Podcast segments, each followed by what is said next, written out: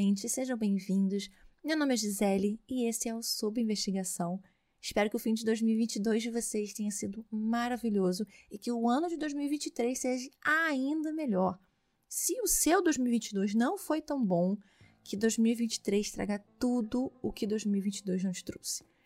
Muito obrigada a todo mundo que está aqui, esteve aqui em 2022. Agora, no dia 12 de janeiro, sob investigação fará um ano. E, gente, passou muito rápido.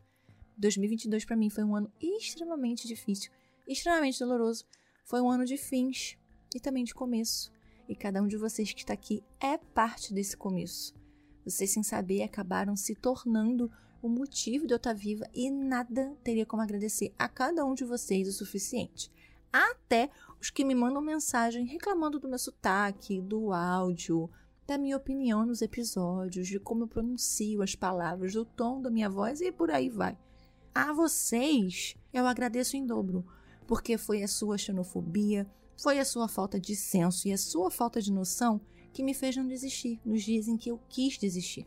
E como sempre, vamos agradecer aos novos apoiadores. Sandro e Sofia Obrigado por vocês acreditarem no meu trabalho e acreditarem que ele merece ser apoiado.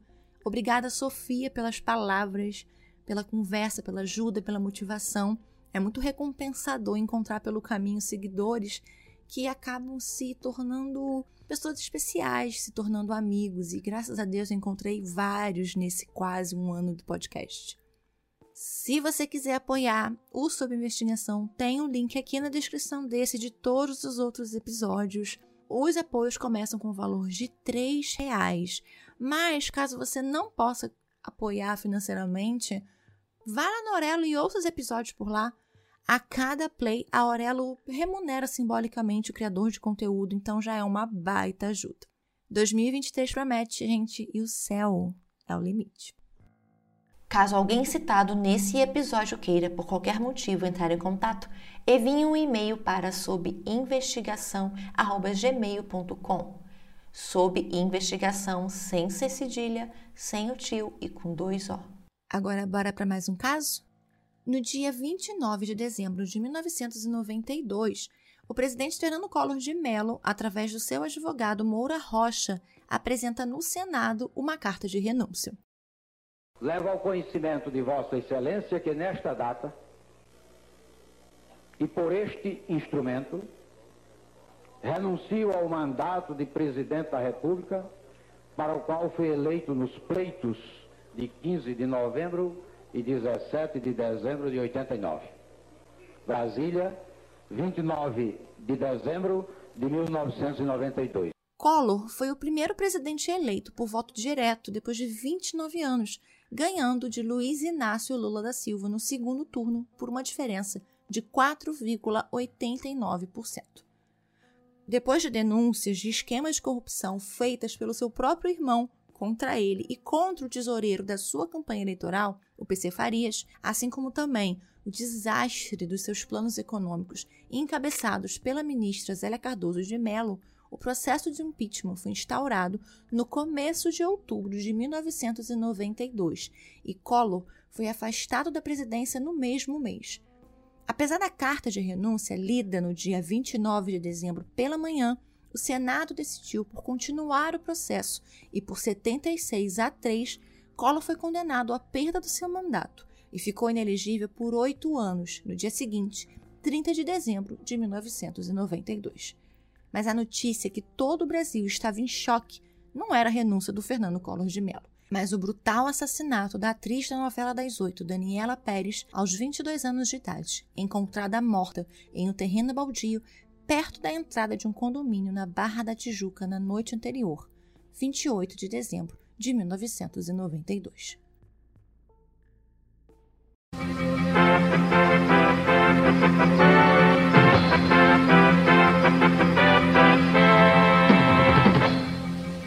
Novas informações sobre a morte da atriz Daniela Pérez, da Yasmin da novela das oito. O corpo da atriz foi encontrado esta madrugada. Tinha três facadas e estava num matagal ao lado da Avenida das Américas, na Barra da Tijuca, zona oeste do Rio.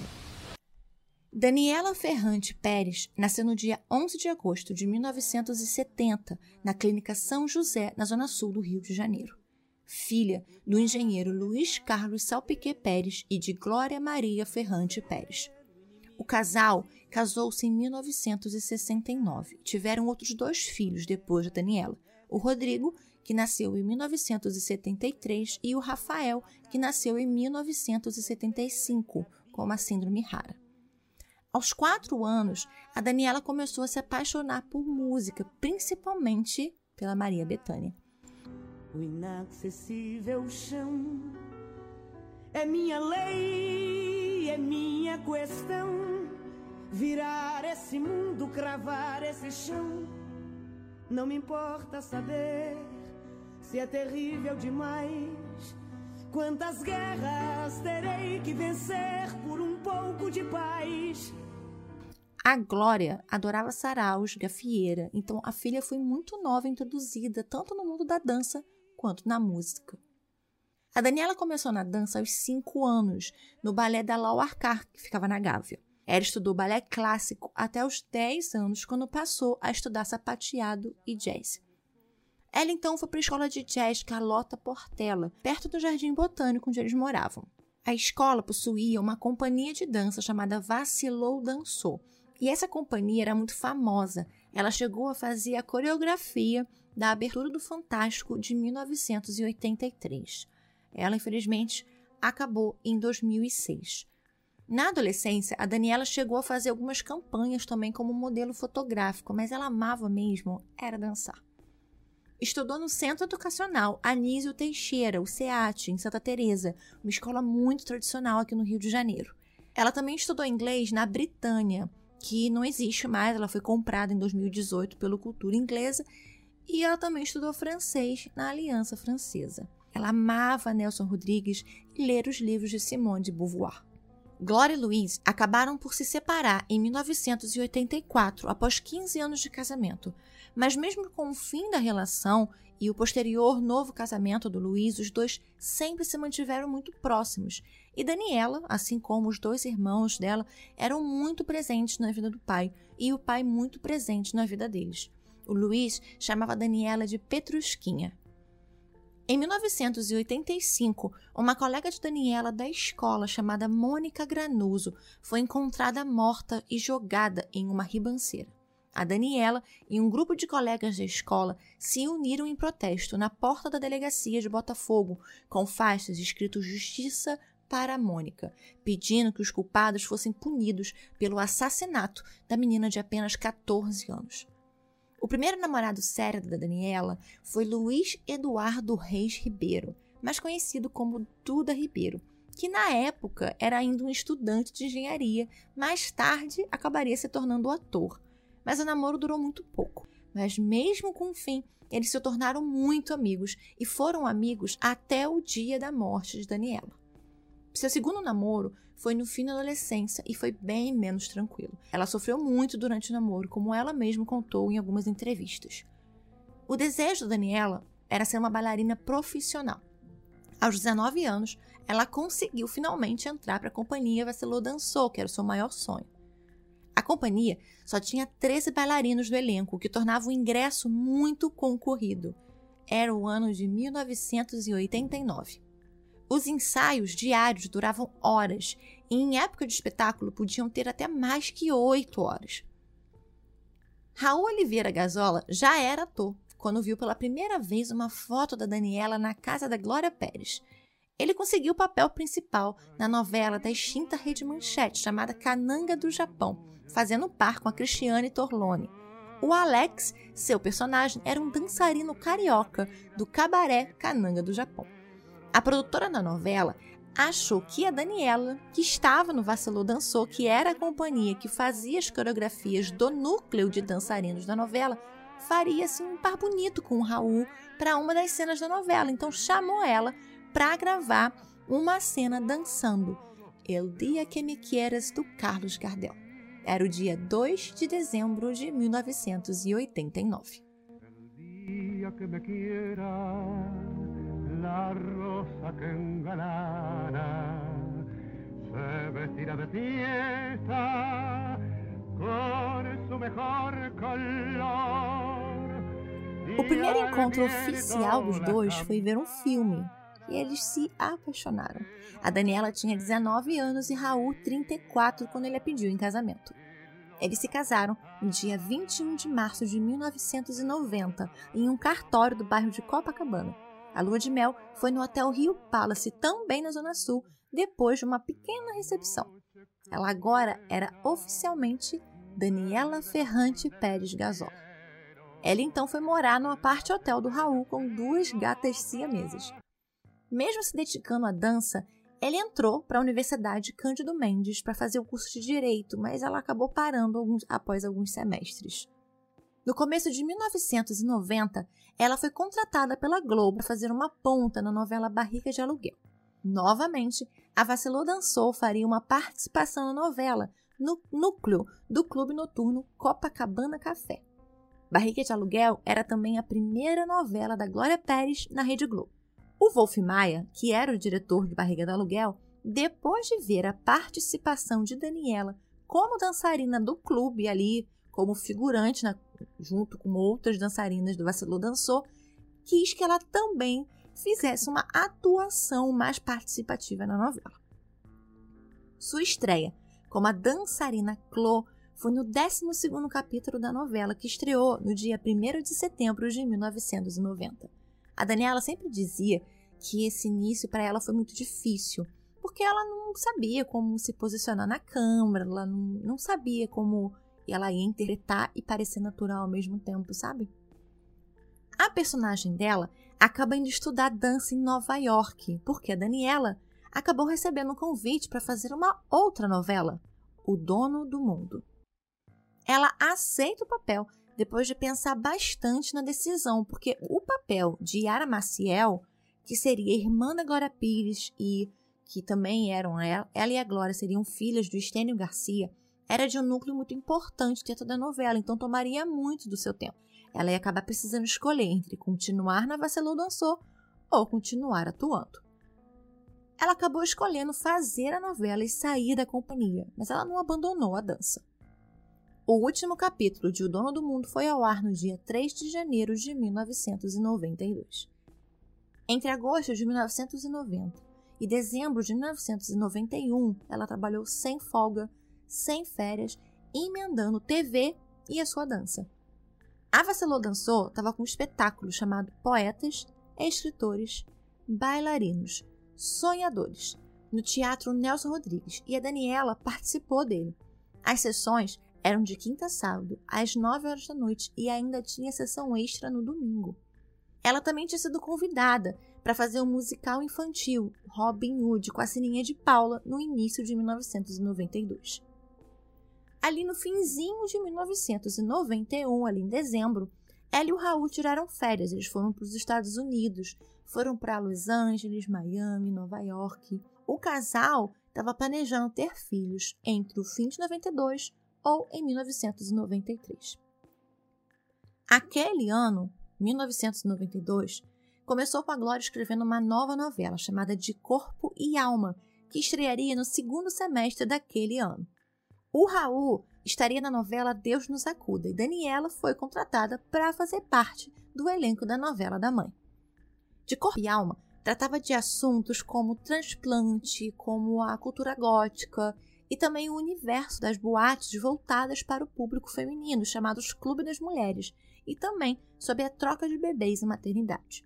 A Yasmin, que era a personagem da Daniela, era irmã da Paloma, que era interpretada pela Cristiana Oliveira, uma das protagonistas. O seu pai seria novamente o Estênio Garcia e a sua mãe, a atriz Marilu Bueno. No mesmo tempo da novela, inclusive a Cláudia Abreu, que era muito amiga da Daniela, convidou-a para fazer Anos Rebeldes, que seria ele gravado mais ou menos no mesmo período da novela. Porém, era num curto tempo, era um bem mais, era bem menor o tempo de gravação porque era uma minissérie. E nessa minissérie, a Malu Mader, que também era uma outra amiga da Daniela, também ia atuar. Mas, por algum acaso do destino, a Daniela optou por não participar e focar somente na novela. Mais uma vez, uma personagem de Daniela dançava. A Yasmin sonhava em ser rainha de bateria de uma escola de samba. Ela chegou a dançar com Carlinhos de Jesus na novela. A Yasmin, ela era apaixonada pelo Caio, que era o personagem do Fábio Assunção, mas a sua irmã, que namorava e noivou com o irmão do Caio, depois que a Paloma abandonou o Tavinho, que era o irmão né, do Caio, no altar, a família deles começou a perseguir a família da Yasmin e da Paloma, né? Armando para que eles perdessem tudo que eles tinham. A família acabou perdendo mesmo e se viu obrigada a ir morar no bairro do Meier, na zona norte do Rio, no subúrbio, onde ela conheceu o motorista de ônibus, Bira, que era interpretado por Guilherme de Pado. O Bira ajuda Domingos, que é o pai da Yasmin, a tentar ter uma empresa de transporte novamente.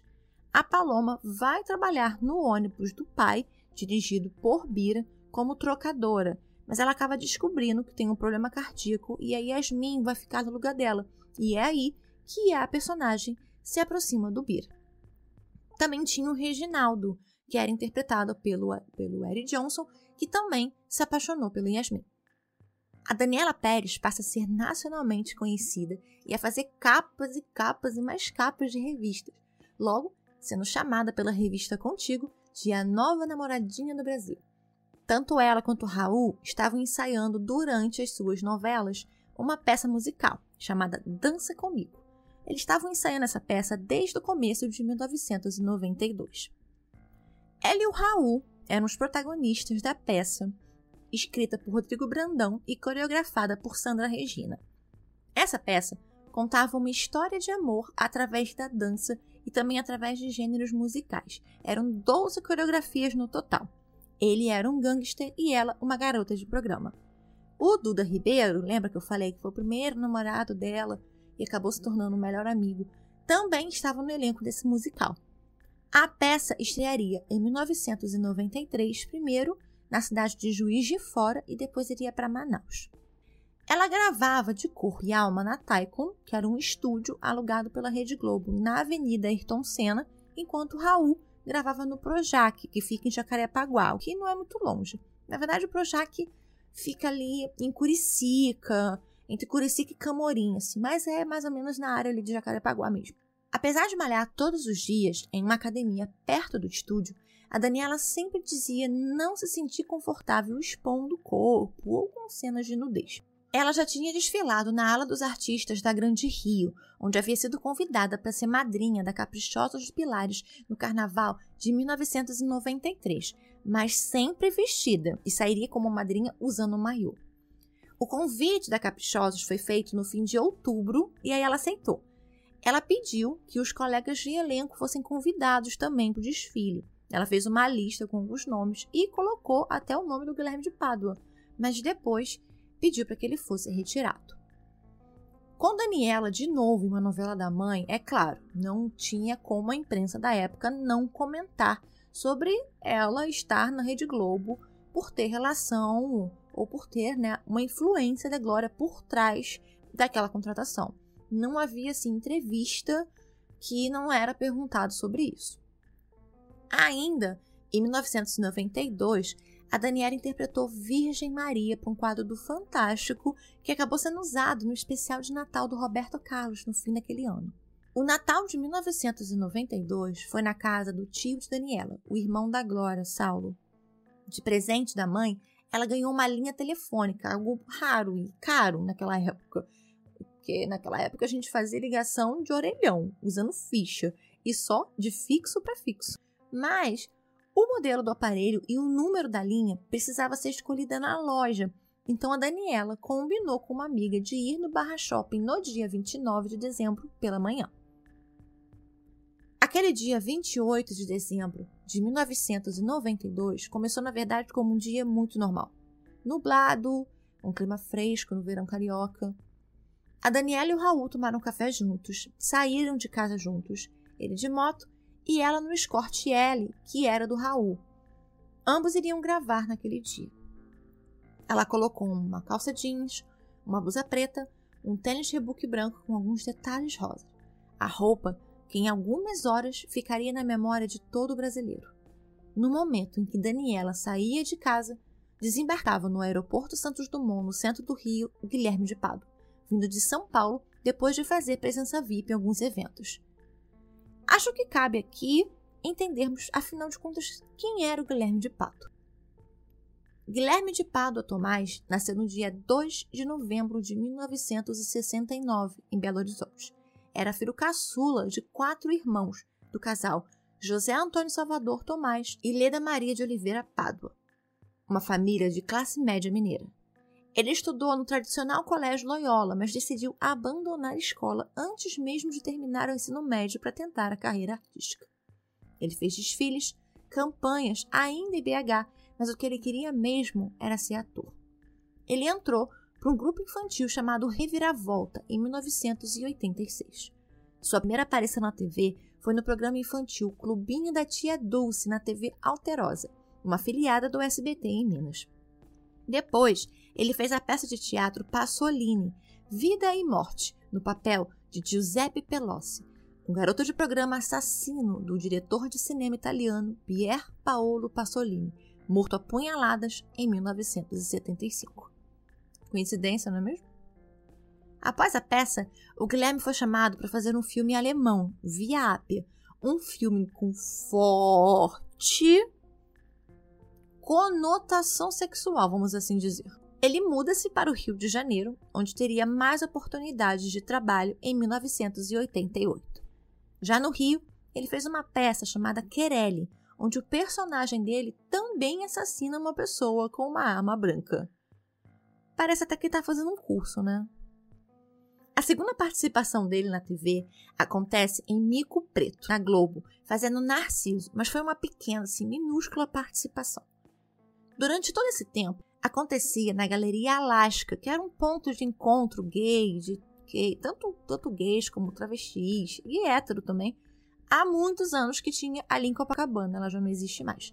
Ela ficava ali na Avenida Nossa Senhora de Copacabana, no número 1241, 1241, quem tiver curiosidade estiver em Copacabana. E que também lá tinha uma boate chamada Sóton e um pequeno teatro, que na década de 80 começou a apresentar a Noite dos Leopardos. Leopardos eram como homens que participavam do espetáculo de nu frontal masculino, eram chamados.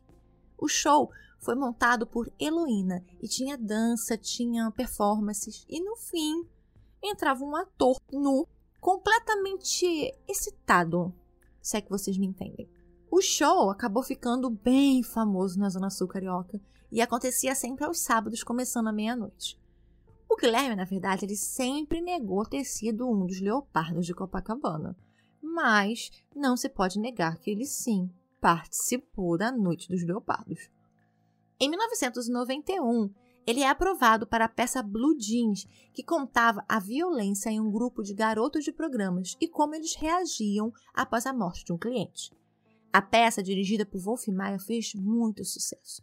No elenco tinham o Alexandre Frota, o Maurício Maltá, o Fábio Assunção e em algumas outras montagens também passaram pelo Blue Jeans o Humberto Martins, o Marcelo Serrado, Malvino Salvador, o Marcos Pasquim, Danton Mello, assim, muitos atores que hoje têm um nome muito grande, muito famoso, passaram pelo Blue Jeans. Na montagem de 1991, o Guilherme fazia papel de um policial.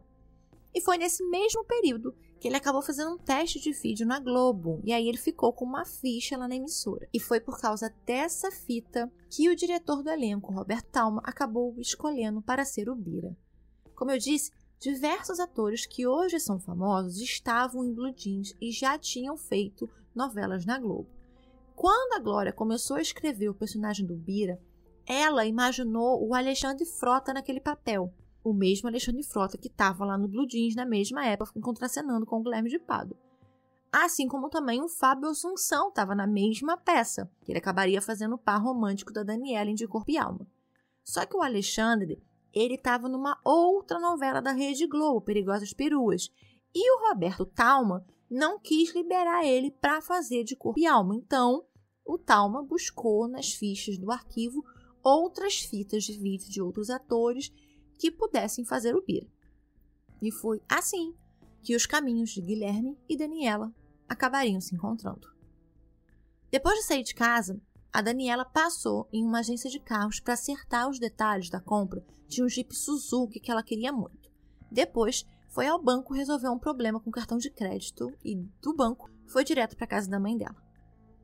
Ela e a amiga e produtora da peça que ela estava ensaiando, Marcela Honingham, almoçaram na casa da Glória, que estava ali adiantando os capítulos da novela porque já estava chegando no final do ano.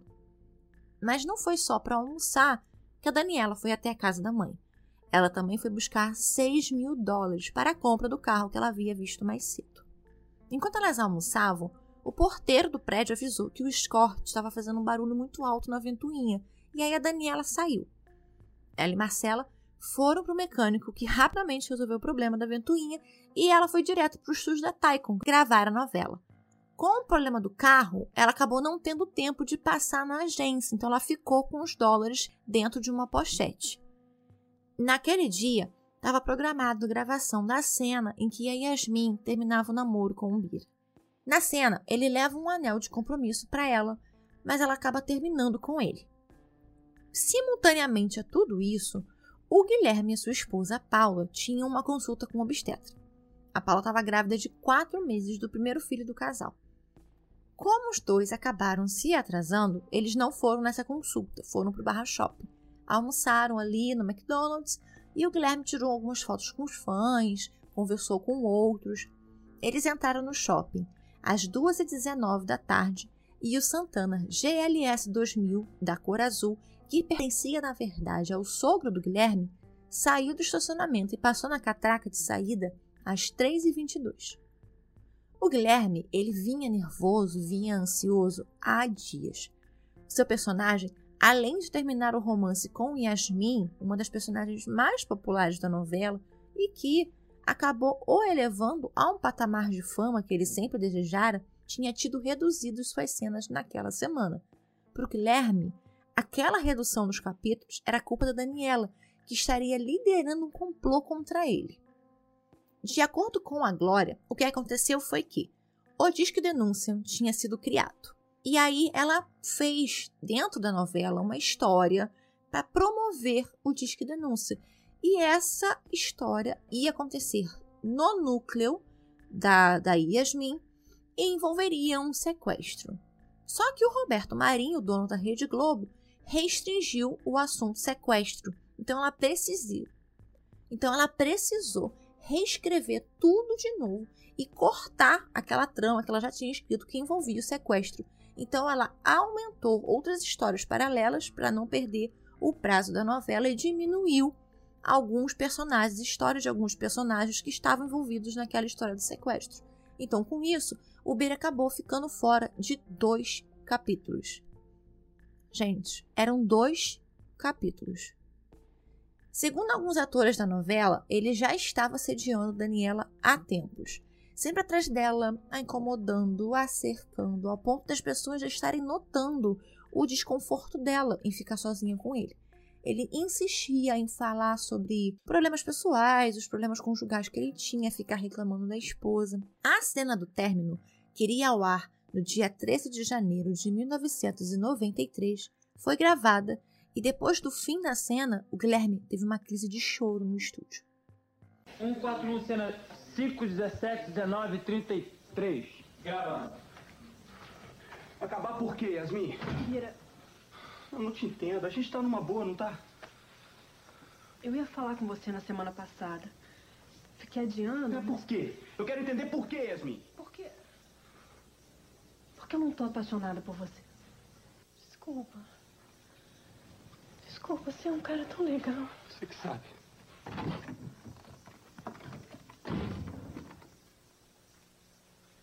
Durante a tarde de gravações, ele chegou a entregar três bilhetes a Daniela no dia. A maquiadora comenta no documentário Pacto Brutal da HBO Max e também em algumas reportagens lá na época que a Daniela falou, aspas, como as pessoas podem ser assim, querer levar o caso para um lado que não pode ser, fecha aspas. E também eles contam, não só essa maquiadora, como várias outras pessoas do, do backstage, falaram que ela estava muito nervosa naquele dia. Ele foi visto várias vezes parado na porta do camarim das atrizes, esperando ela sair. Um ator da novela, o Sandro Siqueira, no documentário diz que falou contar para a mãe que o Guilherme estava a importunando assim que ela chegasse em casa, porque no dia seguinte ele mesmo ia contar. Infelizmente, não teve o dia seguinte. O Guilherme ele gravou duas cenas e aí pediu para sair, dizendo que precisava ir no Barra Shopping pegar a esposa dele, mas na verdade ele foi para casa, foi para Copacabana, onde o casal morava, na Avenida Atlântida, ali na esquina da rua Júlio de Castilhos. É bem em frente ao mar. Paula Nogueira de Almeida era filha de Paulo Almeida, um jornalista, e Maria Aparecida de Almeida, fiscal. Criada na zona sul do Rio, ela teve babá até os 13 anos de idade e aos 15 ganhou de presente uma linha telefônica, algo que eu já falei para vocês, que era caríssimo na época. Ela estudava na Escola Pinheiro Guimarães, em Copacabana, que é uma ótima escola particular viajava para o exterior nas férias escolares e aos 18 anos ganhou seu primeiro carro, um Fiat Premium, que na época era um, um, um baita de um carro. Aos 19, ela ganhou um apartamento dos pais, com vista para a praia de Copacabana. Ela tinha também um meio-irmão por parte de pai, mas que ela não tinha muito contato. Bem novinha, ela começou a frequentar a Galeria Alaska e ir aos shows do Leopardo, onde ela conheceu e se apaixonou por Guilherme. A Paula, ela ia toda semana, em todo dia de show. Ela também era muito ciumenta e muito possessiva. Na véspera do Natal de 92, o Guilherme passou a dizer em casa que a Daniela estava o assediando e que ele estava tentando contornar a situação para não ser prejudicado. Em uma matéria dada à revista Astral Dia a Dia, Guilherme dizia não ser casado, não ter planos de casar ou de ter filhos, mas que namorava, mas sem citar nomes. Só que ele e a Paula já estavam casados há vários meses e ela já estava grávida. Então, assim, ela ficou para morrer. Você imagina o ódio. Você tá casada com um cara e o cara dizer, assim, numa entrevista que milhões de pessoas vão ler e diz que tá solteiro. Imagina a situação. Vergonhoso, né? A Daniela terminou de gravar suas cenas um pouco antes das nove e saiu junto com a Marilu Bueno e o Guilherme. A Marilu, ela ia lá no ensaio no Shopping da Gávea. Ela tinha sido convidada para assistir ali o ensaio da peça, mas acabou que no final ela pegou o micro-ônibus da Globo e foi embora. Um assistente de câmera, Gilmar Marinho, foi o último funcionário da Globo a ver os dois. Ele, que tinha estacionado o carro bem perto do de Guilherme, ao passar perto do carro, notou um lençol branco cobrindo todo o banco traseiro. Raul chega em casa e a Daniela não estava. Ele achou muito estranho, porque antes de ir em casa, ele passou em frente a Taikon e não tinha mais nenhum carro lá no estacionamento. Então, a Daniela não estava lá. A Dani, como ele e a família chamavam carinhosamente, ela não ia alterar os planos dela de encontrá-lo em casa para irem juntos ao ensaio da peça no shopping da Gávea sem avisá-lo antes. Então o que ele fez? Pegou a moto e foi fazendo o caminho de casa até a Taikon pela praia, imaginando que talvez ela tivesse furado o pneu do carro e estava ali na pista. Na Avenida das Américas, por onde ele foi para casa, ele não tinha visto o carro, então talvez ela tivesse feito um trajeto diferente e decidido ver a praia. Nada. Ele então refez todo o caminho pela Avenida das Américas bem devagar, prestando atenção se viu o escorte preto parado. Nada. Ele foi para o shopping da Gávea, vai ver ela tinha ido direto para um ensaio. Também nada. Ele sabia que ela tinha estado com a Marcela durante o dia, então ele ligou para Marcela. E a Marcela tinha a mesma informação que ele. Ela iria para casa para esperar o Raul para eles irem juntos ao ensaio alguém na produção da peça ligou para a casa da Glória para saber se por acaso a Dani não estaria lá. O Raul, que já estava extremamente nervoso, não pensou duas vezes, pegou a moto e foi direto para a casa da Glória. A Glória, então, liga para o diretor da novela. E aí o diretor conta que ele viu a Daniela com a Marilu Bueno e o Guilherme de Pádua quando ele foi embora. A Marilu não estava atendendo o telefone. Então o Raul e o Rodrigo o irmão do meio da Daniela, pegaram o carro da Glória e vão para casa Marilu Bueno. A Marilu conta para eles que ela pegaria uma carona com a Daniela, sim, mas ela acabou não indo. Que a Dani estava no estacionamento conversando com o Guilherme e com algumas crianças que estavam esperando para tirar foto com eles.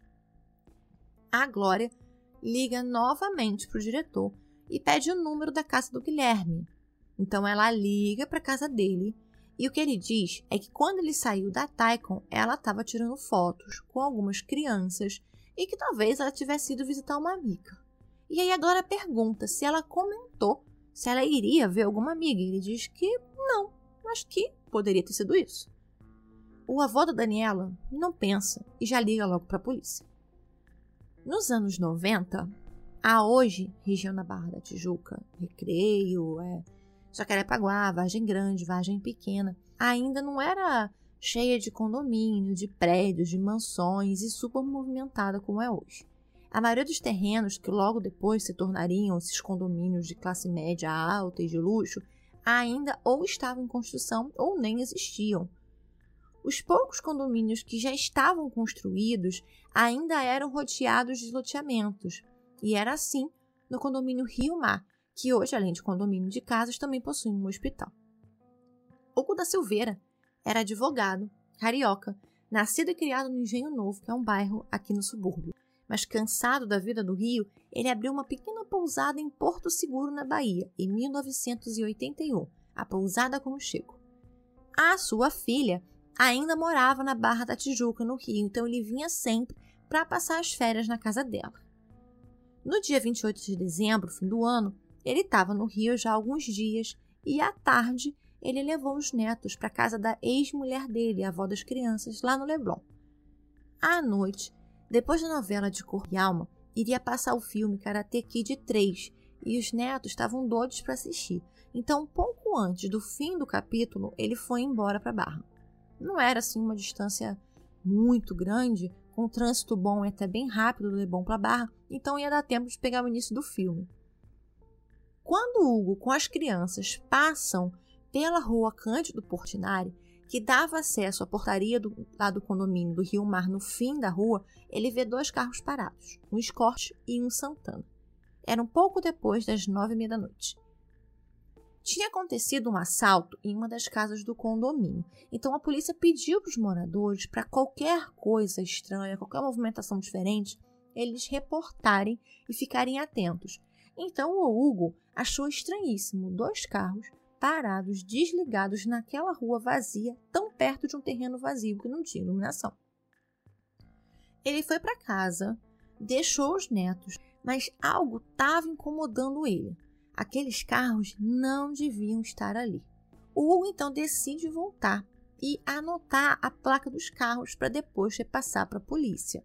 Então ele vai de carro novamente para Cândido Portinari com o caseiro que trabalhava na casa da filha dele, dirigindo o carro para ti dele para que ele conseguisse anotar as placas.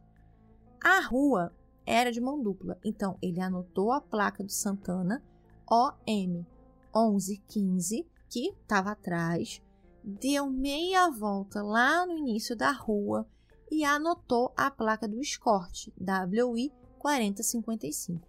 E quando ele passou novamente pelo Santana, quando o farol do carro iluminou a frente né, do, do Santana, ele viu um casal, uma mulher de rosto redondo no banco do carona e a silhueta de um homem no banco do motorista.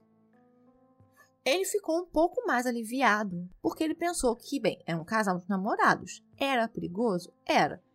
Ali não era, né, lugar para ficar namorando, é um lugar muito erro, muito escuro, muito vazio, mas ele achou que fosse isso, foi para casa. O síndico, ali o administrador do, do Rio Mar, soube que o Hugo viu os carros, que anotou as placas, mas por precaução ele resolveu ir pessoalmente ver. Mas quando ele passa lá na Cândido Portinari, só tinha um escorte no local e sem ninguém dentro. Ele então liga para a polícia por precaução, porque alguma coisa estava errada. Uma viatura vai para o local. A viatura com o cabo Nunes e o soldado Geraldo mais ou menos às 10h46 da noite, ainda no dia 28, Um dos policiais ficou ali para preservar o carro, enquanto o outro foi chamar um reforço para averiguar também se é necessário, se precisaria de um guincho e tal. O policial que ficou, o soldado Geraldo, achou melhor entrar um pouco no terreno para não ficar muito exposto na rua vazia, porque era perigoso. Depois de alguns poucos passos, ele acabou pisando no corpo de uma mulher. Então, com uma lanterna, ele vê as pernas e ele acha que é uma menina. Os cabelos estavam cobrindo quase todo o rosto. Era meia-noite e quinze do dia 29 de dezembro. O corpo era de Daniela Ferrante Pérez Gazola, assassinada aos 22 anos de idade. O Raul volta para casa para saber se por acaso a Dani não apareceu lá enquanto ele estava procurando na rua. Quando ele chega, o porteiro avisa que um policial da 16ª delegacia foi lá procurar por ele e pediu que ele fosse na delegacia rápido. O Raul estava ainda com a Marilu Bueno e aí eles vão imediatamente para a delegacia, que ficava no fim da Barra da Tijuca. Ao chegarem, um dos, um dos policiais civis contam que o carro dele foi achado. O Raul imagina então o quê? Daniela foi sequestrada. E aí ele vai ligar para a Glória e avisar sobre o sequestro. Logo chega na delegacia a notícia que um cadáver tinha sido encontrado próximo ao carro abandonado, com características muito semelhantes ao de Daniela. O delegado de plantão então pede para conversar a sós com a Marilu e avisa que o corpo encontrado pode ser da Daniela. Coube a ela dar a notícia ao Raul. A Glória é avisada sobre onde o carro tinha sido encontrado e logo toda a família também é avisada. O Saulo, tio da Dani, é o primeiro a chegar ao local. Ele, médico, pede para ver o corpo. Andando, ele acaba chutando o molho de chaves da sobrinha que estava caído no chão. Não tinha como negar. Era Daniela. Raul, Glória, os amigos, os primos, colega de novela, imprensa, todo mundo de repente chegou no local. O delegado Cidade, que era da 16ª delegacia, é avisado que um dos moradores do condomínio Rio Mar tinha visto dois carros naquela noite parados lá e anotado as placas. Então a polícia vai lá e bate na casa e pede para falar com o Hugo e consegue as placas que ele anotou. O mesmo delegado pede para o Fábio Assunção que leve ele na Taikon. E aí lá ele pega a lista com todos os carros que estiveram no estúdio. Uma dessas placas chama a atenção dele. Um carro com placa LM1115, o carro de Guilherme de Pádua. No controle de estacionamento, o Santana entrou às 16h59 e saiu às 19h35. O Escort entrou às 3h20 e saiu às 21 horas. O vigia do estacionamento, o Fernando Batista, disse que o Santana voltou uma segunda vez, mas não foi registrado no controle. Ele teria deixado o carro no local ou fora do estúdio ou eles esqueceram de registrar, mas o vigia disse que o Santana saiu da Taikon por volta das 9 horas da noite. A polícia, no primeiro momento, imaginou que a Dani havia sido vítima de um latrocínio, então eles abriram a mala do carro, a bolsa dela não estava, a pochete com dinheiro não estava. Então, assim, pensando ali na primeira, é, primeira hipótese, latrocínio fazia um pouco de sentido. O Duda Ribeiro ligou para o Guilherme avisando que a Dani tinha sido encontrada e pedindo que ele fosse até a delegacia, porque a polícia queria conversar com todos os atores. Ele foi, junto com a Paula, no Santana Azul. Quando ele chegou, várias pessoas foram direto nele, afinal, ele foi o último a vê-la. O Raul foi falar com ele. Imagina, gente, uma coisa dessas.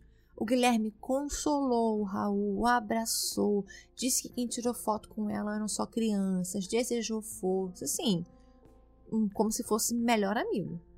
Como não seriam tomados depoimentos, todo mundo então foi embora mas o Guilherme pediu que a Marcela ligasse caso descobrissem algo sobre os assassinos, no plural. Alguns dizem que durante o tempo lá, ele por diversas vezes ficou perguntando como ficariam as gravações no dia seguinte. Olha o nível da pessoa. Mas, de acordo com a Cláudia Raia, que também estava na delegacia, ela viu uns arranhões nos braços do Guilherme. O Brasil acordou naquele dia 29 de dezembro de 1992 com um plantão da Globo informando sobre o brutal assassinato de Daniela Pérez.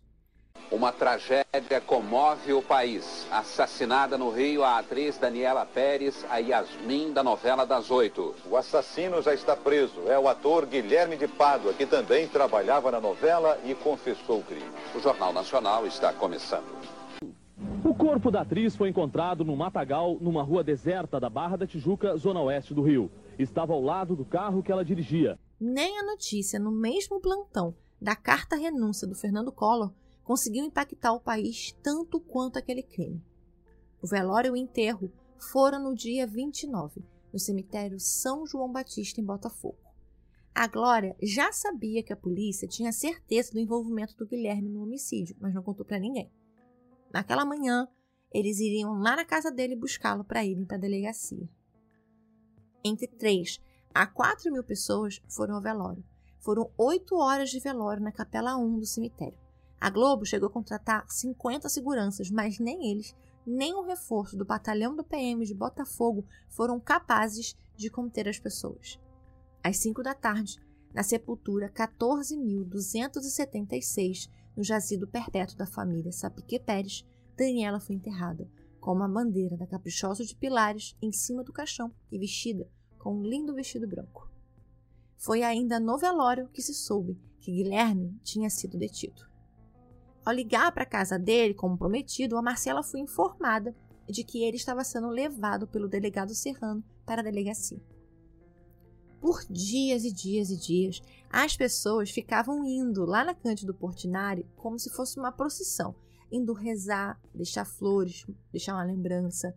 Teve um taxista chamado Carlos Lemelli que ele jurava que ele tinha sido curado de um traumatismo ósseo no pé esquerdo depois de rezar pedindo a cura para Daniela. O Guilherme, ele estava dormindo quando a polícia chegou no apartamento dele, antes das sete da manhã. Ele perguntou se não tinha como ele ir um pouco mais tarde, mas ele foi logo acompanhado pelo sogro. Por um bom tempo, o Guilherme negou saber de algo. Ele saiu da Taikon à tarde, foi direto para o Barra Shopping, ficou lá com a esposa, até que soube que uma testemunha viu o carro dele lá no local. E não só viu, anotou as placas.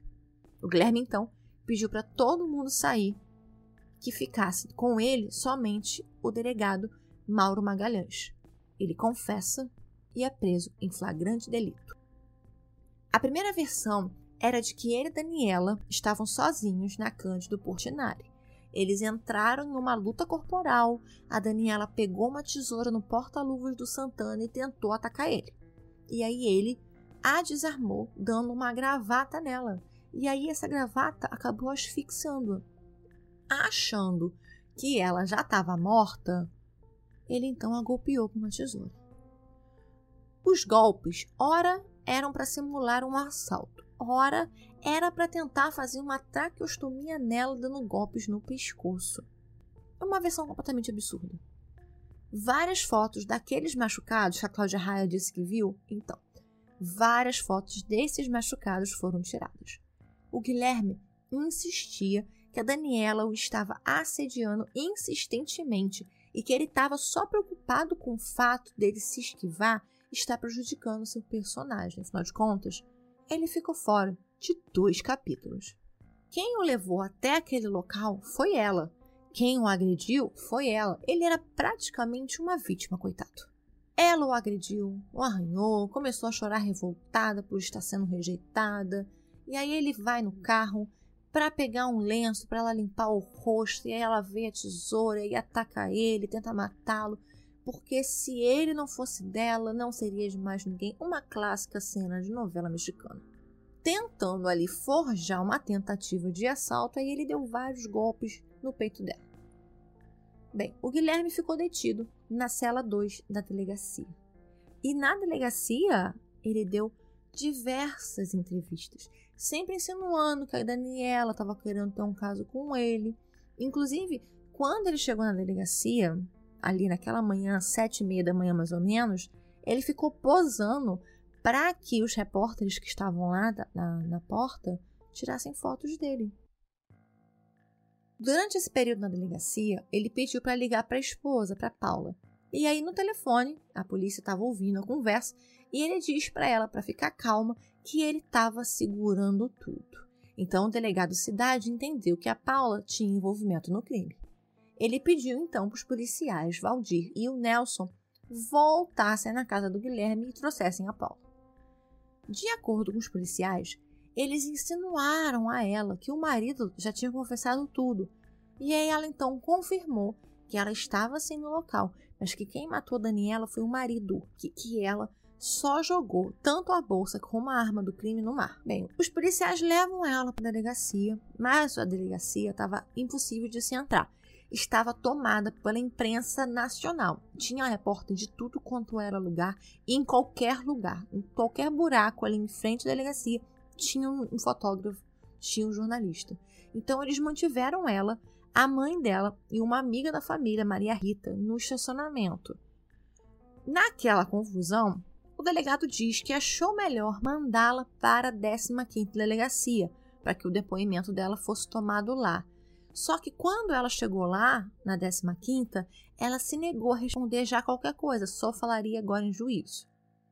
No dia 30, a juíza Márcia Alvarenga ordenou a soltura do Guilherme depois de um pedido da defesa.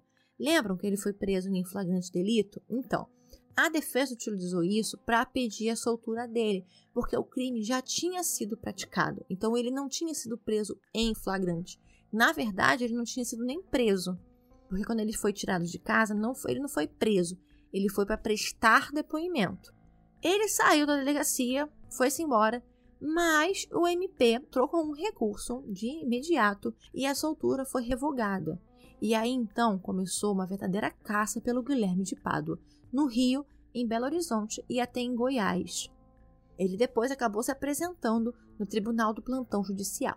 Mais de 200 pessoas estavam na porta da delegacia, ameaçando invadir.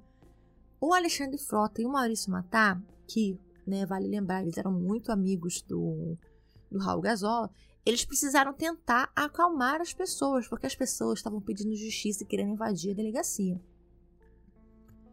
A prisão preventiva dele foi decretada no dia 9 de janeiro.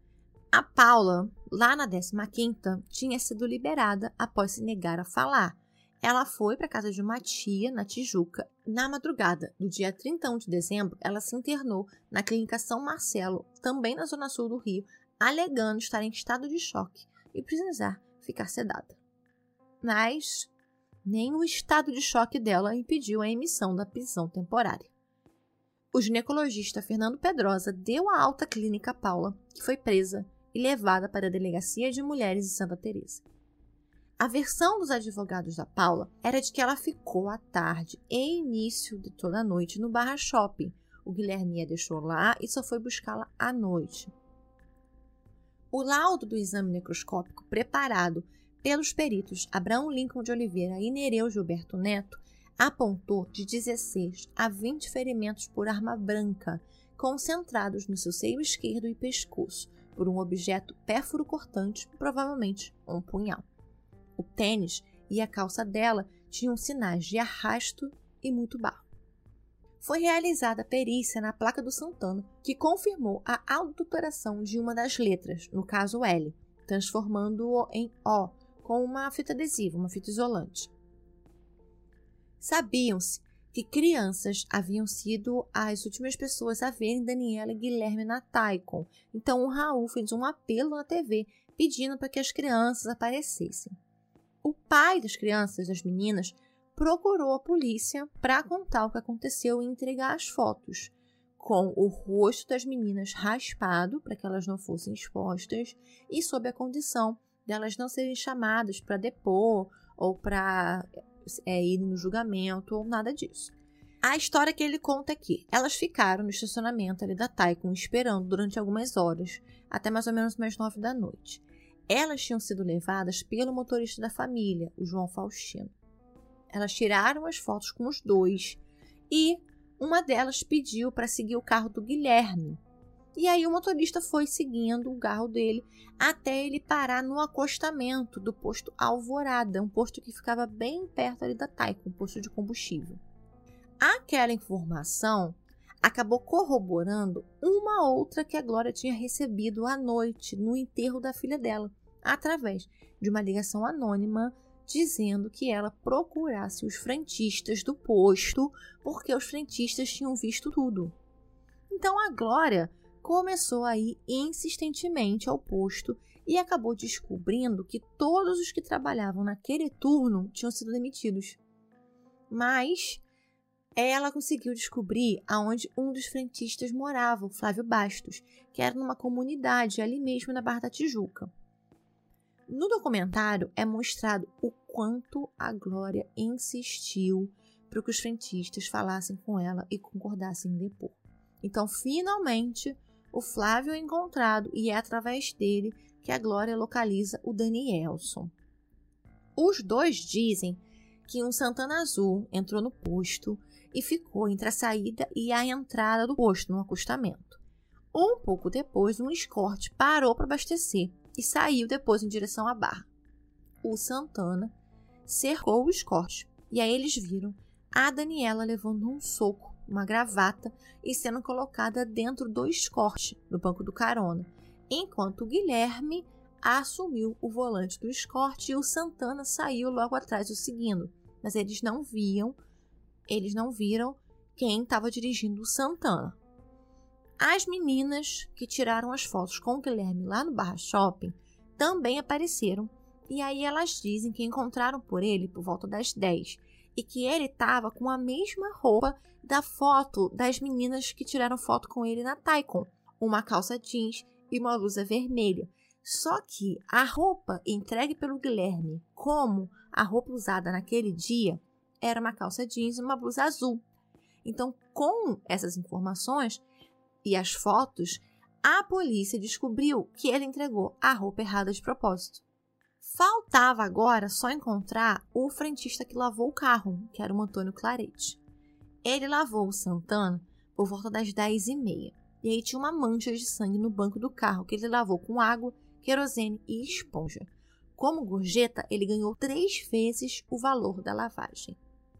Lá no documentário, gente, que eu falo para vocês, assistam, a Glória explica assim toda a luta, a batalha para ela conseguir fazer com que o Antônio Clarete é, conversasse com ela e conversassem com a polícia, vejam porque assim é muito tocante assim o tanto que essa mulher lutou, assim é, é, é muito corajosa.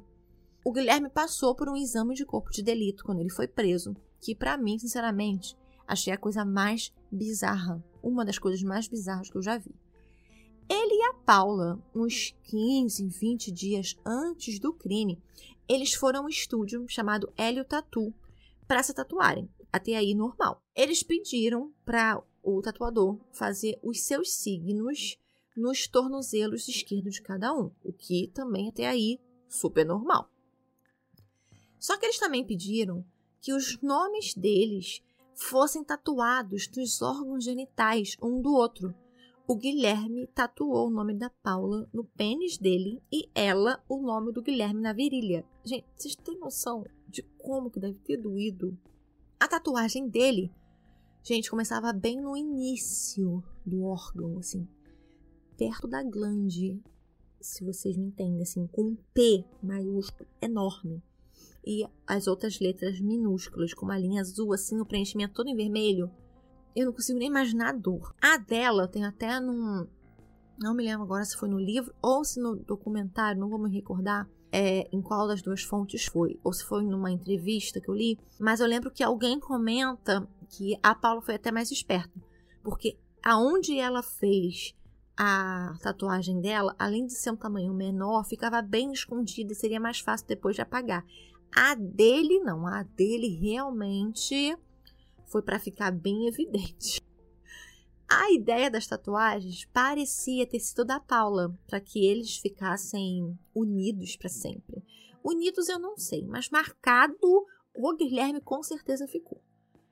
Muito se especulou como ficaria a novela depois de tudo aquilo. Ia continuar sendo exibida? Não ia continuar sendo exibida? Bem, a decisão da Rede Globo foi de mantê-la.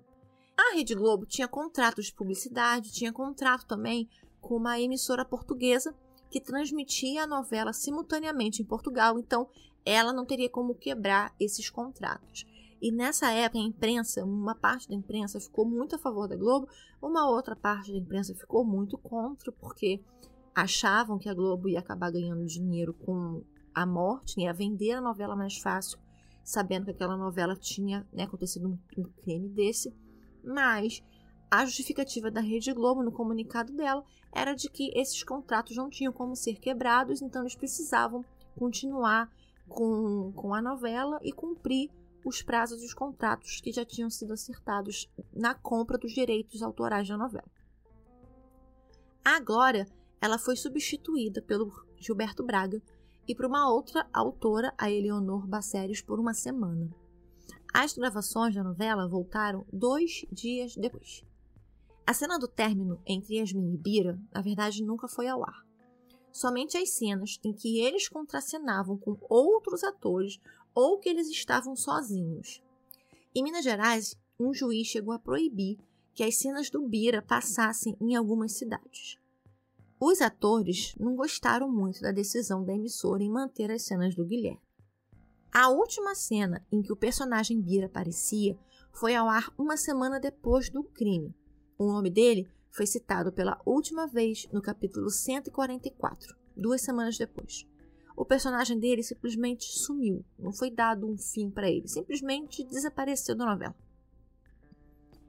A Yasmin ficou na novela por mais 15 dias. A solução dada a ela foi ela viajar para os Estados Unidos e virar uma dançarina.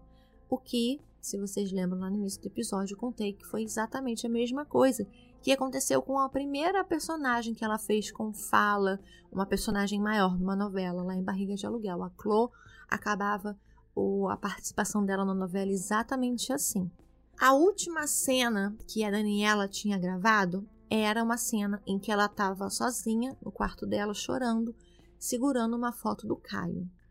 No fim dessa cena, que foi ao ar no dia 19 de janeiro de 1993, quase 30 anos atrás, aparecia um clipe com os melhores momentos da carreira da Daniela e com alguns atores falando sobre ela. No último capítulo, foi feito também uma homenagem a Daniela em um vídeo de um minuto e meio, onde o Estênio Garcia narrava um texto escrito pela Glória Pérez.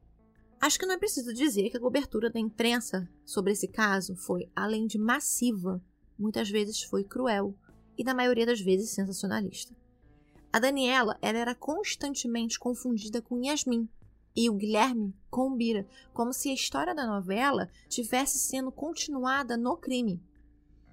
As matérias eram quase sempre fazendo alusão aos nomes dos personagens e com as fotos dos personagens juntos, como se o crime fosse passional ou como se o Bira tivesse matado Yasmin, não o Guilherme de Pádua tivesse assassinado Daniela Pérez.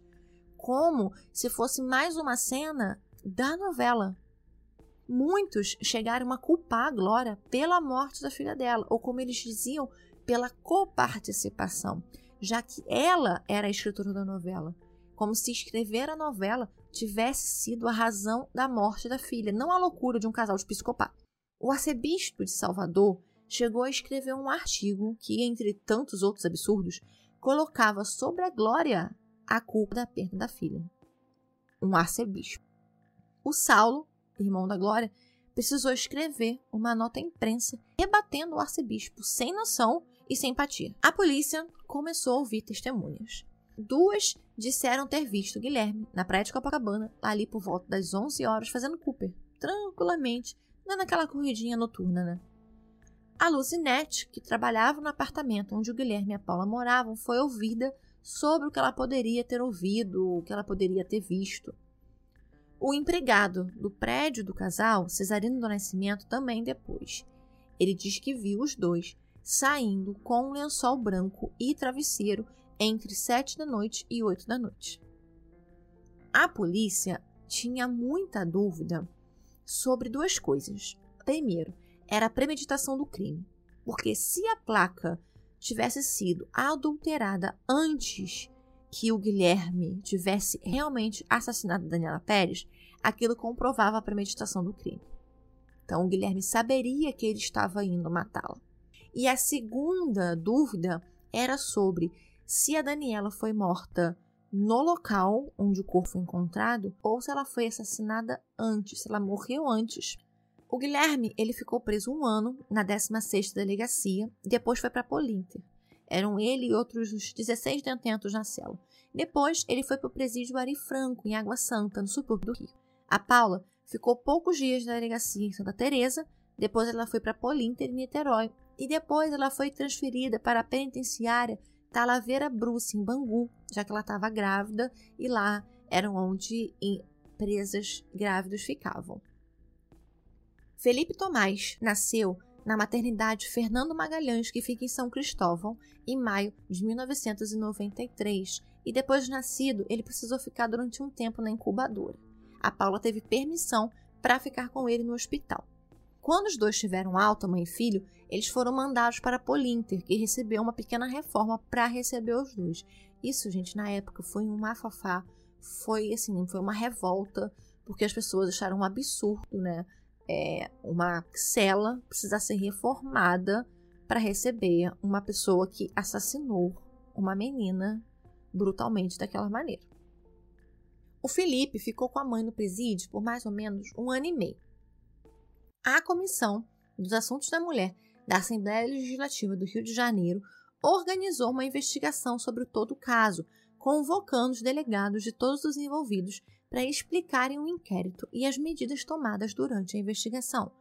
A propagação de que a Daniela procurou o que aconteceu porque ela estava na rua com, com um homem, é, que a, a defesa estava constantemente insinuando que ela estava traindo o marido dela, então, a comissão via um certo machismo dos delegados em relação a esse caso.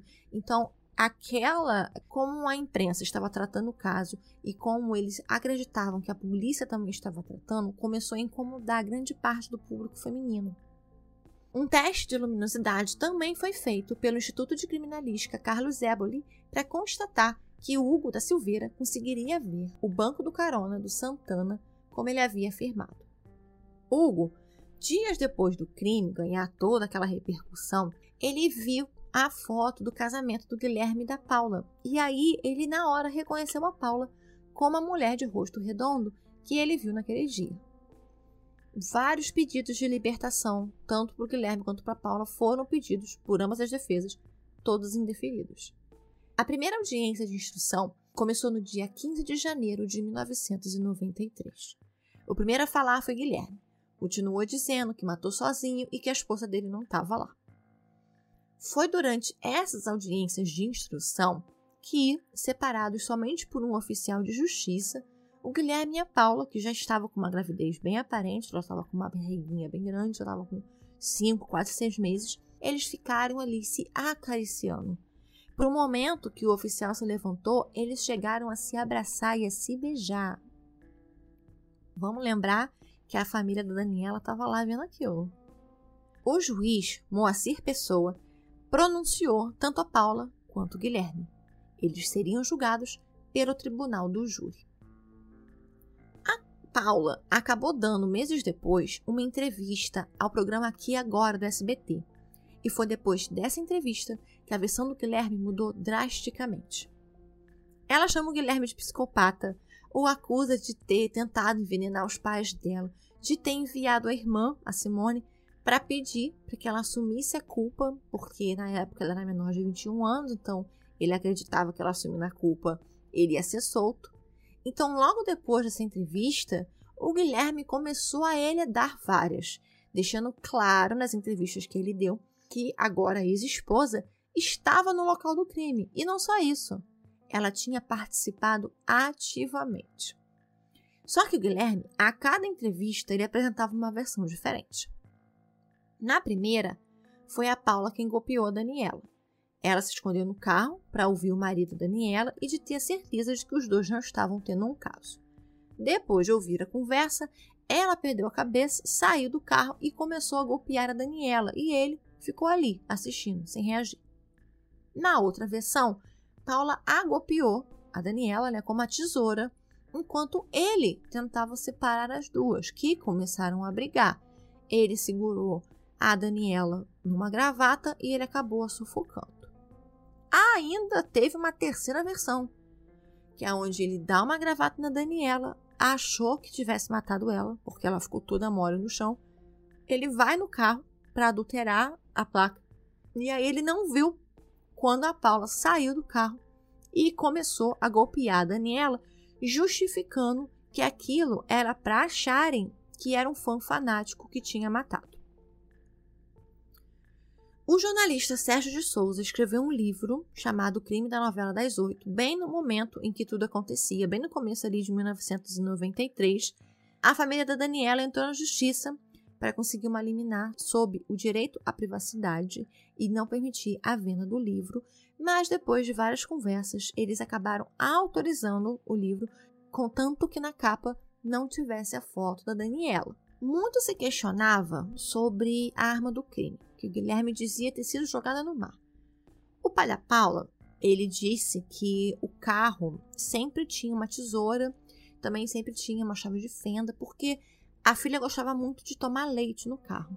E aí a tesoura era para abrir o saco do leite. O saco do leite eu até entendo, porque nessa época a gente realmente comprava muito leite em saquinho. Hoje em dia não existe mais isso, né? Mas era, era realmente. A gente mesmo lá em casa só comprava em saquinho, mas bebê saco no carro em movimento muito estranho. A polícia defendia que a arma que tinha sido usada era um punhal. Bem, fato é de que nunca se teve certeza do que realmente foi usado e a arma usada nunca foi encontrada. O defensor público que começou a defender o Guilherme depois que ele se separou da Paula e ficou sem advogados, Paulo Ramalho, começou um verdadeiro circo.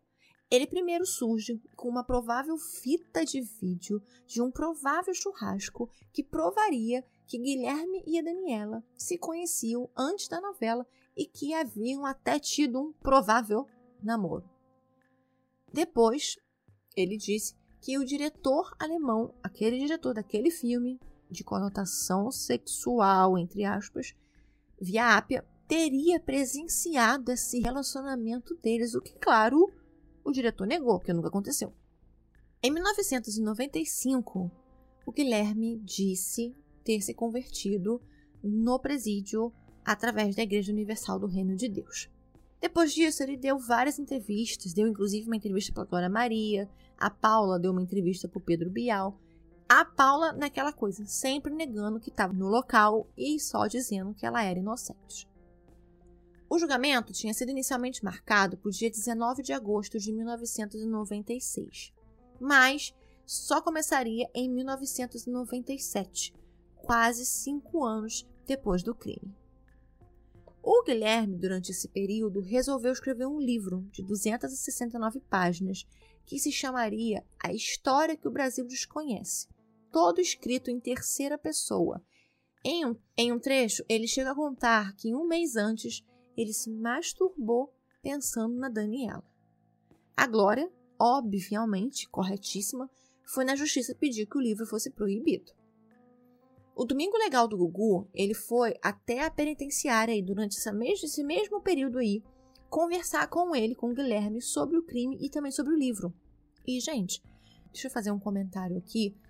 Fazendo pesquisas sobre esses casos que tiveram bem mais repercussão, nacional, como o da Suzane, que é o episódio 9 aqui da segunda temporada, tanto quanto o caso Pedrinho, que é o sexto episódio aqui da temporada, eu só consegui notar o quanto essas reportagens do Gugu eram péssimas.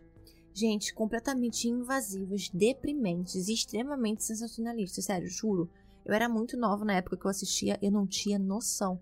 Mas hoje, vendo a forma que eles até abordavam as pessoas para entrevistar. Nossa, olha, é horrível assim. É horrível assim. Hoje eu vejo que é lamentável essa, essas matérias que o Gugu fazia em cima desses casos criminais. Simplesmente assim, de péssimo gosto. O Ministério Público, com os promotores Maurício Assayag e José Moinhos Pinheiro Filho, denunciaram os dois por homicídio duplamente qualificado, motivo torpe e impossibilidade de defesa da vítima. Eles narravam que, no início da noite, o casal saiu de casa em Copacabana juntos, com a Paula escondida no carro. Ele ficou à espreita da Daniela no posto Alvorada e fechou o carro dela. Ele saiu do carro. A Daniela também saiu do carro perguntando, né? Tipo, o que que tá acontecendo? E aí ele dá um soco nela e a Daniela desmaia. Ele a pega, coloca no banco do carona do Escort e sai dirigindo com a Paula atrás no Santana. O perito Abraham Lincoln, em uma entrevista, foi perguntado sobre uma lesão no rosto da Daniela que a defesa do Guilherme ficou falando que tinha sido causado pelo Raul Gazola, porque de acordo com o Guilherme, ela estava dando em cima dele, querendo ficar com ele, porque ela e o Raul, e o Raul Gazola não estavam bem. Ele insinuou que o Raul agredia a Daniela. Ele diz, o perito, que sim, ela tinha uma lesão abaixo do olho esquerdo, que talvez fosse de uns 5, 6 dias antes da sua morte. Ele diz que não tem como falar, confirmar que é para de uma agressão, podia ter sido por qualquer motivo, mas que as do olho direito e o machucado que ela tinha no maxilar foram feitos na hora do homicídio, provocados por uma ação contundente. Então, ela pode ter uma lesão antiga, mas todas as outras que tinham no rosto dele e as lesões que levaram à morte dela foram feitas pelo Guilherme de Pato. Em 1990, tinha sido promulgada uma lei que tipificava os crimes considerados hediondos, como sequestro, latrocínio, a maioria crimes patrimoniais. Existiam alguns outros crimes também, mas a maioria eram crimes patrimoniais, que era a Lei 8072. A Glória começou uma campanha nacional para incluir o homicídio qualificado como hediondo através de assinaturas da população brasileira. Então foram meses recolhendo assinaturas por todo o país e no dia 5 de dezembro de 1993 ela entregou nas mãos do presidente da Câmara dos Deputados, Inocêncio de Oliveira, um abaixo assinado com 1 milhão e 300 mil assinaturas. Depois de tanta luta, tanto esforço, eles tinham conseguido. O projeto de lei foi votado em setembro de 1994 e virou a Lei Ordinária 8.930 de 1994. O julgamento do caso Daniela Pérez começou no dia 22 de janeiro de 1994, às 2 e 7 da tarde, em ponto. Os dois acusados entraram juntos, ele primeiro, ela depois. A Paula ficou o tempo todo de costas para ele, em uma completa diferença da última vez que os dois estiveram juntos dentro de um plenário do tribunal, que na primeira vez eles estavam se beijando, agora estavam praticamente se matando. O caso, ele acabou sendo desmembrado. Então, o Guilherme seria julgado naquele momento e a Paula seria julgada em maio. A versão que o Guilherme deu no julgamento era de que a Daniela combinou com ele de irem conversar naquele local. A Paula estava lá no carro para ver que não tinha nenhuma traição da parte dele. Ele chegou até a dizer que a Daniela tinha ameaçado de matar a Paula quando ele a rejeitou, dizendo que ia cortá-la em seis pedaços para que a alma dela não pudesse ter paz. O livro que ele escreveu e que teve a sua venda proibida foi entregue uma cópia dele a cada um dos jurados para que lessem aquela abominação. Não adiantou a defesa do Guilherme tentar culpar a vítima. O Guilherme, por 5 a 2, foi condenado por homicídio duplamente qualificado em um julgamento que durou 68 horas. Ele foi condenado a 19 anos de prisão. A conduta do réu exteriorizou uma personalidade violenta, perversa e covarde, quando destruiu a vida de uma pessoa indefesa, sem nenhuma chance de escapar ao ataque do seu algoz, pois Além da desvantagem na força física, o fato se desenrolou em local onde jamais se ouviria o grito desesperador e agonizante da vítima. Demonstrou o réu ser uma pessoa inadaptada ao, ao convívio social, por não vicejarem no seu espírito os sentimentos de amizade, generosidade e solidariedade, colocando acima de qualquer outro valor a sua ambição pessoal. O acusado em que pese sua personalidade antes retratada é primário Nestas condições, fixa a pena base em 19 anos de reclusão, tornando-a definitiva, condeno ainda o réu a pagar as custas do processo. Só para vocês entenderem, acho que eu já falei aqui, mas vale explicar novamente, vale explicar sempre. Naquela época, condenados a mais que 20 anos podiam pedir automaticamente um novo julgamento. Então, grande parte dos juízes não dosava pena para mais de 20 anos. Eu acho isso legal? Não, mas eu entendo o motivo dessa época não existirem condenações muito grandes. Então, só para vocês entenderem. No dia 14 de maio de 1997, a Paula foi ao tribunal do júri. Na sua versão dos fatos, ela foi com Guilherme Barra Shopping por volta das duas horas da tarde. Eles lancharam, ele tirou foto com fãs, foi para o estúdio trabalhar, deixando ela lá e combinando de pegá-la entre as nove e nove e meia da noite. Os dois estavam casados há sete meses, em dezembro de 92, e no apartamento deles também moravam os pais dela. Mesmo tendo combinado de pegá-la às 9 horas da noite na entrada A do shopping, ele só chegou às 10, precisando até pedir para alguém no shopping liberar a cancela devido ao horário. Porém, ela não apresentou provas, não apresentou notas e no shopping a única entrada e saída que tinha do carro do Guilherme era aquele horário da tarde, não havia nenhuma entrada ou saída dele naquele shopping naquele dia, horário da noite. Só por curiosidade mesmo, o advogado da Paula, de defesa da Paula, ele era filho do Ronaldo Machado, que é o famoso advogado envolvido, que no caso da Dana de Tefé, ele atuou no caso da Dana de Tefé, então, só título de curiosidade, mais um caso famoso envolvido no mesmo caso da Daniela Pérez. Já tivemos Mônica Granuso e agora a Dana de Tefé. A Paula também contou que ele ligou da delegacia pedindo para ela lavar as roupas dele, que ele tinha usado naquele dia, só que ela não sabia de nada. Ela teve diversas crises de choro, chegou a ser retirada porque estava reclamando de cólicas muito fortes, mas depois de uma hora e 45 minutos de deliberação, por 4 a 3, ela foi condenada a 18 anos e 6 meses. Processo número 4.330-93. A ré Paula Nogueira de Almeida Tomás, hoje Paula Nogueira de Almeida, foi denunciada, pronunciada e libelada como incursa nas penas do artigo 121, parágrafo 2 incisos 1 e 4, na forma do artigo 29, todos do Código Penal, por ter, consciente e voluntariamente, no dia 28 de dezembro de 1992, no período noturno, em local ermo existente na Barra da Tijuca, nesta cidade, concorrido eficazmente para a prática do homicídio executado contra a vítima Daniela Pérez Gazola, ajustando com terceira pessoa o cometimento do delito, fazendo-se presente ao cenário delitivo, prestando auxílio moral ao seu executor, encorajando-o com sua presença solidária. A imputação compreende ainda as qualificadoras do motivo torpe e de recurso que dificultou a defesa da vítima. Em face da decisão soberana dos senhores jurados, julgo procedente a pretensão punitiva estatal e condeno a ré Paula Nogueira de Almeida Tomás, hoje Paula Nogueira de Almeida, nas penas do artigo 121, parágrafo 2 incisos 1 e 4, na forma do artigo 29, todos do Código Penal. A sanção aplicável à ré, dentro dos limites fixados em lei, resultará das circunstâncias previstas no artigo 59 do Código Penal.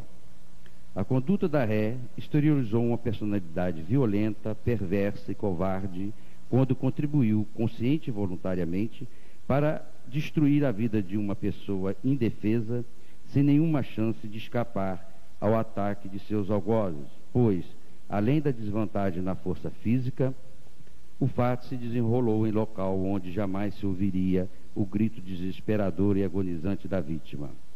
Demonstrou a ré, assim, ser uma pessoa inadaptada ao convívio social e com inegável potencialidade de periculosidade acrescentem-se as irremediáveis consequências do crime, representadas pelas eliminação, pela eliminação prematura de uma vida humana, enlutando para sempre os lares de seus parentes. Todas essas circunstâncias, que envolveram os fatos imputados à ré e reconhecidos pelo júri, recomendam uma resposta penal suficiente e necessária para a reprovação e prevenção do crime, consoante preconiza o artigo 59 do Código Penal, justificando a fixação da pena base bem acima do mínimo legal em que pese sua primariedade. Assim, fixa a pena base em 19 anos de reclusão.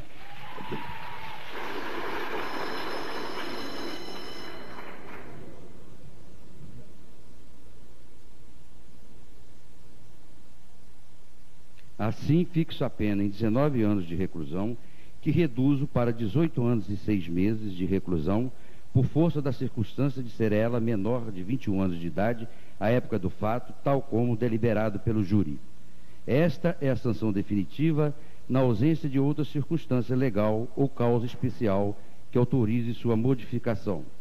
Condeno ainda a ré a pagar as custas do processo o regime prisional para o início do cumprimento da pena é o fechado. Recomende-se a ré na prisão onde se encontra, porque lhe nega o direito de recorrer em liberdade, pelas razões de sua custódia preventiva e também por força desta condenação. Transitado em julgado, lance o nome da ré no rol dos culpados e espeça-se carta de sentença. Publicada nesta sessão plenária, intimadas as partes, registre-se e comunique-se. Rio de Janeiro, 16 de maio de 1997. A ré pode ser retirada.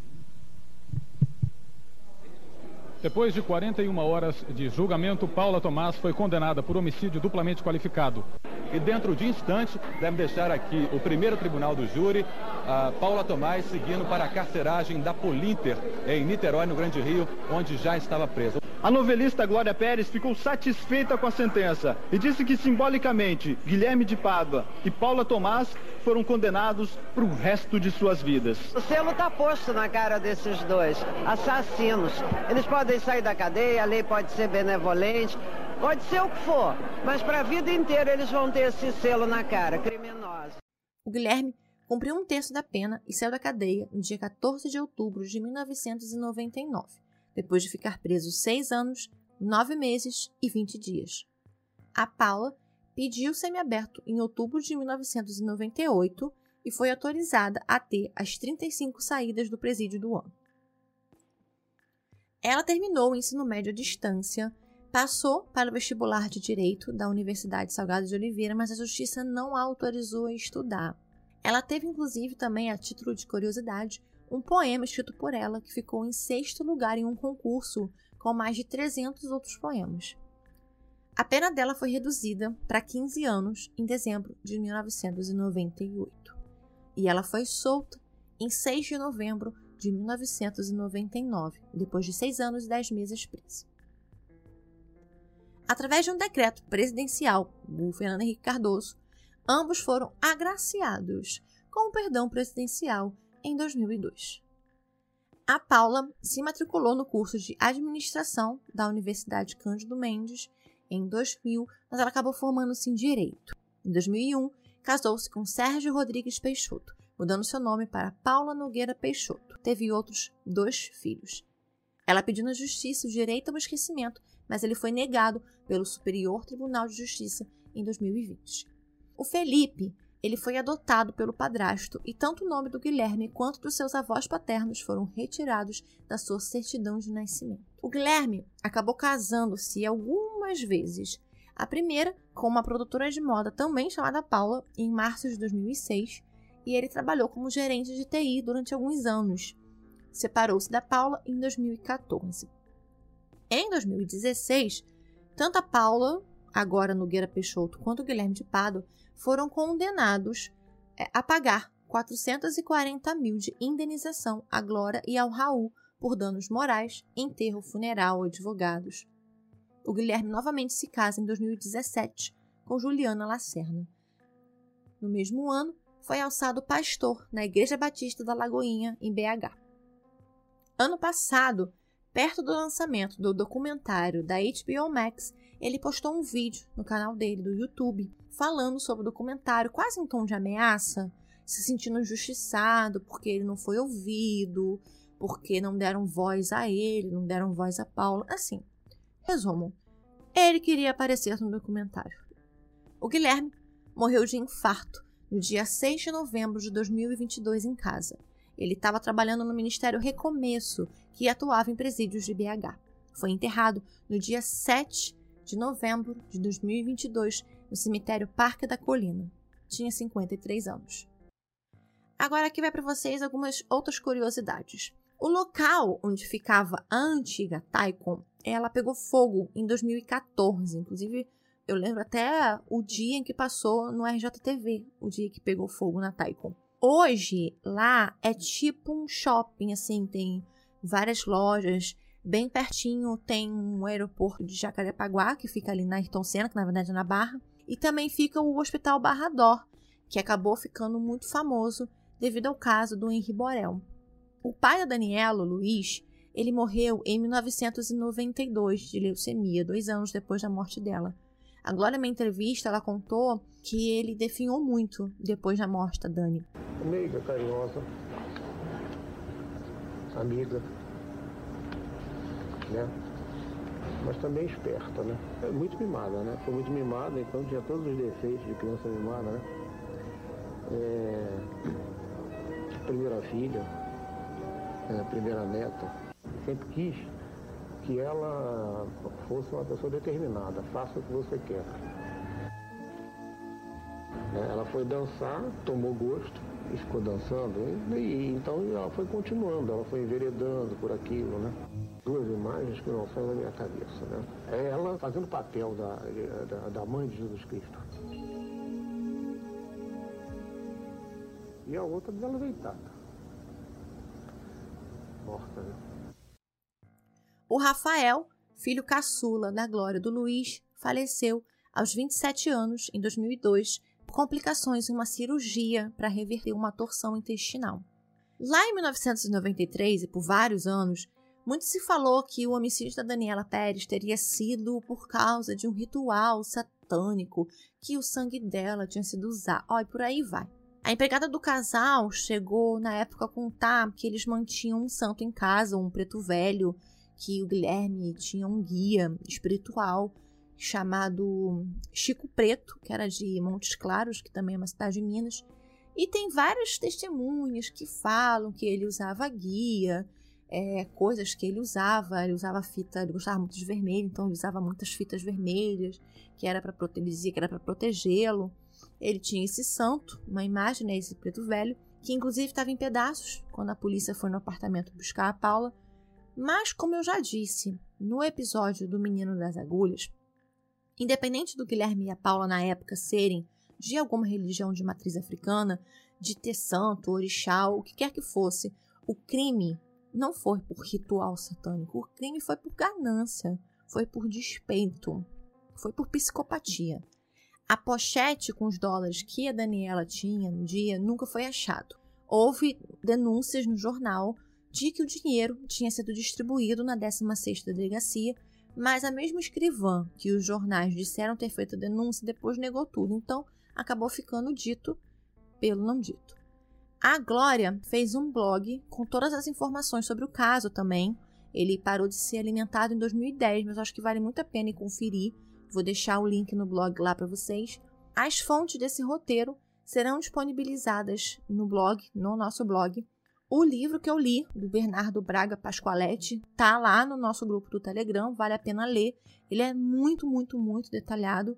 Tem entrevista com a família, tem entrevista com envolvidos, então assim, leiam.